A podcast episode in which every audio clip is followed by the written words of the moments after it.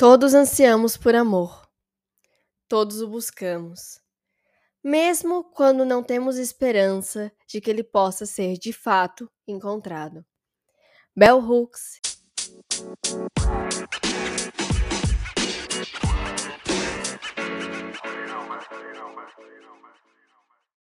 Sejam bem-vindas ao Olhar a Veras Podcast, um programa quinzenal que discute a memória, a vida e a história das mulheres. Hoje nós teremos mais um episódio solo e cada vez mais os episódios solos eles serão feitos de maneira mais descontraída, como se fosse uma conversa, porque o meu interesse é que de fato nós criemos um diálogo a partir do que é colocado aqui. Então, hoje não tem muito roteiro, tem uma pauta que será debatida e fiquem à vontade para dar feedbacks no meu Instagram @manuela_veras. Esse episódio vai sair um pouquinho atrasado, não vai sair na quinta, vai sair na segunda da semana seguinte, porque eu tive uma crise de sinusite horrível nos últimos dias. Eventualmente, talvez vocês me ouçam fungando nesse episódio, porque eu sofro com sinusite, né, faz alguns anos, e quando eu tenho crises fica completamente inviável de gravar, então estou justificando a minha falta, mas já peço desculpas também. Hoje de manhã eu estava ouvindo o podcast da Maria Carol Medeiros, Não Te Empodero, e eu estava ouvindo um episódio sobre autorresponsabilização. E nesse episódio, super legal, ela faz uma conversa sobre como que nós não devemos tirar a agência de mulheres por conta da sua opressão. A Gerda Lerner também fala um pouco disso no livro Criação do Patriarcado, né? Então, sobre a importância da gente reconhecer aquilo que nos oprime sem deslegitimar a agência das mulheres. E ela fala um pouco disso, né? Fala também sobre como que mulheres não têm privilégios, que é algo que eu acredito, porque eu acredito muito que direitos não são privilégios, então se mulheres brancas têm mais direitos garantidos do que mulheres negras, não é porque elas estão numa situação de privilégio, mas porque mulheres negras estão numa situação de muito menos garantia de direitos do que mulheres brancas. E é um episódio muito legal que me colocou a pensar sobre algo que eu já venho discutindo um pouco no Instagram, que é essa ideia da feminista perfeita. Essa moralização, esse moralismo que vem aparecendo no movimento feminista nos últimos anos. E eu comecei a pensar mais sobre isso nos últimos dias, porque há algumas semanas aconteceu uma briga entre pensadoras do feminismo radical, que é uma corrente do feminismo que eu bebo de algumas fontes, que eu acompanho várias mulheres que propõem discussões importantes, principalmente sobre é, a proteção de crianças, infância plena, questões vinculadas à lesbianidade, também combate à prostituição, né? Então, várias questões que me fazem acompanhar pessoas que são feministas radicais e que eu respeito. Mas eu vi essa briga lá sobre heterossexualidade compulsória, que eu não sei como começou, mas quando ela chegou em mim, a briga era de mulheres heterossexuais que diziam ter vergonha de serem heterossexuais. Ou então de mulheres heterossexuais que também diziam, além das que diziam ter vergonha, que tiveram ou que têm relacionamentos com homens que são saudáveis, mas que não expõem para que mulheres não caiam no mito do amor romântico, porque em muitos casos, e nós sabemos disso, mulheres acabam se apaixonando por homens, casando com eles e tendo filhos com eles, e elas não são de fato amadas, respeitadas e vistas como, como sujeitos, né? Elas são objetificadas ou vistas como serviçais. Isso passa por várias questões relacionadas a a, a socialização feminina, a, como historicamente o sexo feminino ele não é visto enquanto sujeito.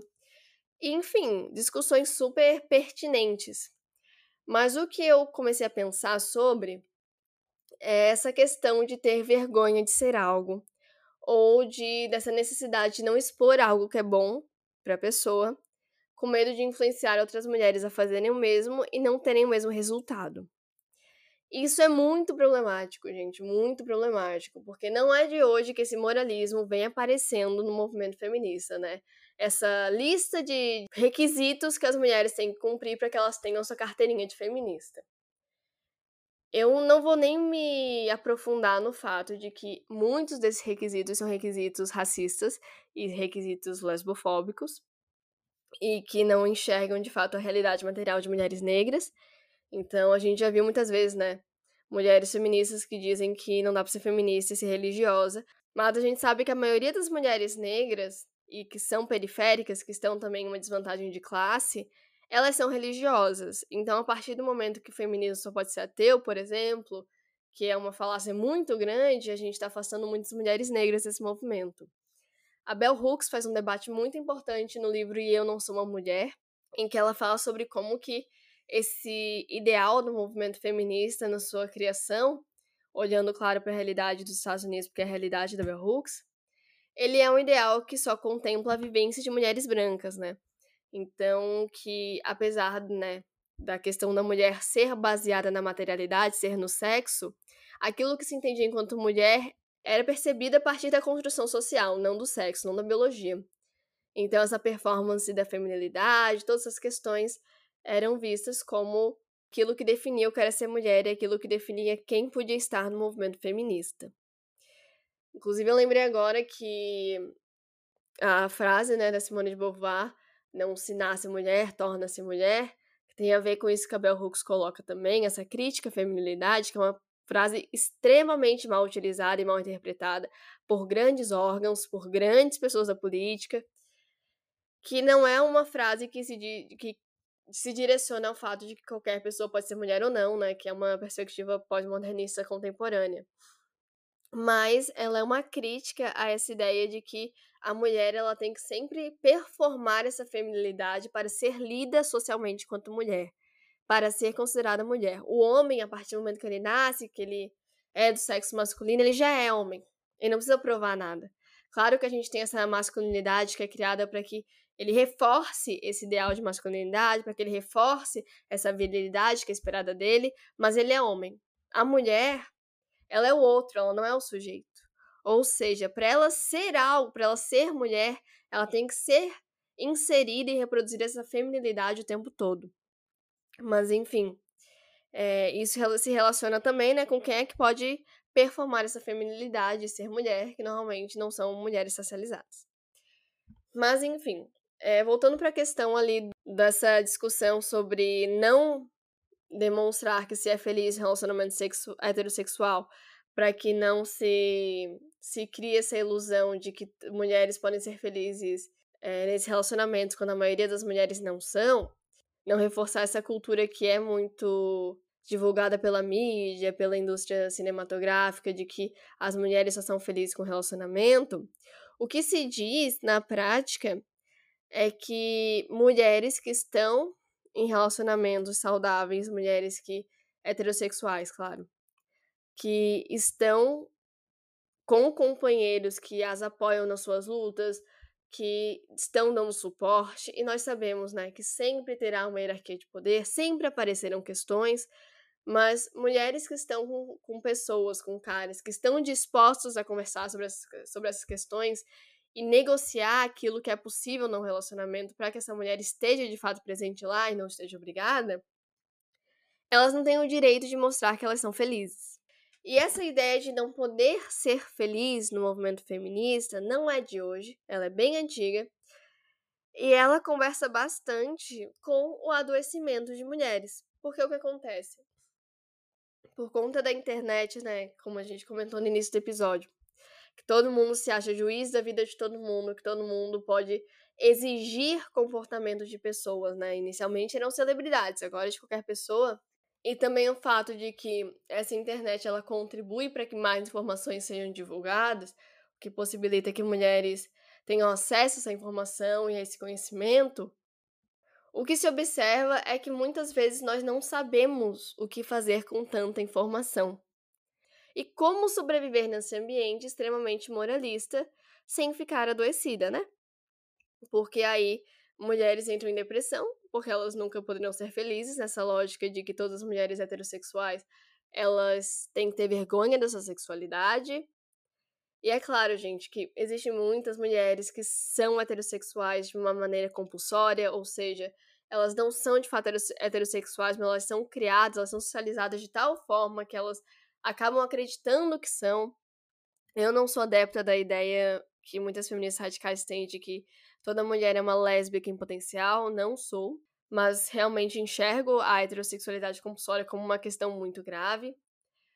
Mas o fato é que existem mulheres heterossexuais, sabe? E tirar delas o direito de ser feliz não é exatamente o que se espera de um movimento como o feminismo, né? Porque a nossa emancipação não pode ser às custas da nossa felicidade e da nossa qualidade de vida. As pessoas elas não têm que se sentir mal porque são felizes. As pessoas elas não têm que se sentir mal porque elas têm mais direitos garantidos do que outras pessoas. Porque o fato é que isso existe, né? A felicidade, mulheres de classe alta e brancas que têm muito mais direito que outras. Mas o que será feito com isso? O que, que a gente pode aprender com essa mulher heterossexual que é feliz, que está no relacionamento saudável? Como que ela conseguiu esse relacionamento saudável? O que, que essa mulher buscou? Como que ela se colocou nesse relacionamento? Quais são os limites que ela impôs para que ela conseguisse estar naquela relação? Dá para aprender com pessoas, sabe? E a questão do dos privilégios também, o que, que essa pessoa privilegiada ela vai fazer? Como é que ela pode usar aqueles privilégios para garantir que mais pessoas cheguem ali? A gente sabe, né, que muitas questões, principalmente o patriarcado, o sexismo, o racismo, elas são estruturais. Isso não tem dúvida. Mas a questão é como que na nossa realidade a gente pode se organizar coletivamente, a gente pode se organizar politicamente para mudar essa estrutura. Ou pelo menos para que, em passos de formiguinha, a gente promova pequenas alterações naqui, nesse status quo, nessa realidade que propõe essas hierarquias entre raças, entre sexos e entre sexualidades também. Então, acho que esse episódio não é uma crítica a essas mulheres que fizeram essa discussão, até porque saíram várias proposições interessantes dessa discussão mas talvez uma forma de se pensar para além da dualidade de mulher casada é infeliz e capaz do marido e mulher sozinha ela automaticamente é feliz. Porque felicidade é muito subjetiva, né? Aquilo que a gente sonha para nossa vida. Todos nós, nós temos experiências individuais diferentes, percepções de mundo diferentes que moldam esse ideal de felicidade. E é claro, né, esse ideal de felicidade que propõe que a mulher só será feliz casada com um homem, sendo bela, recatada e do lar e cuidando dos filhos, ela é uma construção. E a gente tem que analisar como que esse ideal de felicidade ele não é realmente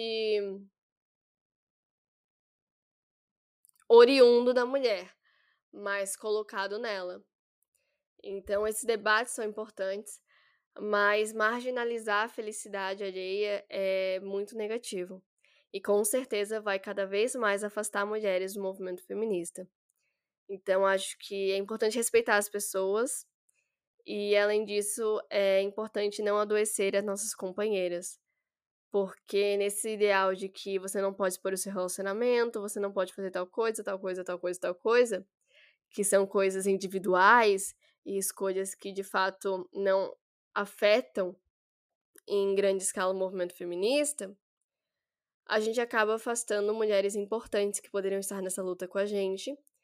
E também a gente acaba criando uma ideia de que ser feminista é seguir uma cartilha, ignorando as nuances entre mulheres, ignorando tudo aquilo que nos faz diferentes umas das outras, apesar de nós, nós sermos unidas pela nossa classe sexual. Se vocês quiserem conversar sobre isso, eu estarei disponível no Instagram, no direct. Podem comentar também nos comentários do post que eu vou fazer sobre esse episódio. E se você gosta do meu trabalho, me apoie no apoie.se barra olharaveras. Ali é o financiamento coletivo, tanto para o podcast, mas também para os meus trabalhos de pesquisa que eu realizo para o podcast. Para quem não sabe, eu sou mestranda, então eu Tô na UFSC, recebo bolsa, mas mesmo com reajuste, a bolsa é absurdamente baixa, principalmente quando se olha o trabalho intelectual que uma, uma dissertação exige e aquilo que vem antes da dissertação, né, os artigos que devem ser publicados, as disciplinas. Então, se você apoia o meu trabalho e acredita que ele deve ser impulsionado para outras pessoas, compartilhe, divulgue, claro, mas também participe do financiamento coletivo, porque é muito importante. Vou aproveitar que a gente está no finalzinho do podcast para avisar que, eventualmente, nos episódios individuais, não sei se serão episódios extra ou não, ainda não decidi, eu vou trazer algumas histórias de escritoras do Memorial do Memoricídio, da Constância Lima Duarte. Ela é organizadora, são 18 escritoras e pesquisadoras que participam. E nele, várias mulheres que tiveram suas histórias apagadas, silenciadas ou minimizadas ao longo da história são protagonistas.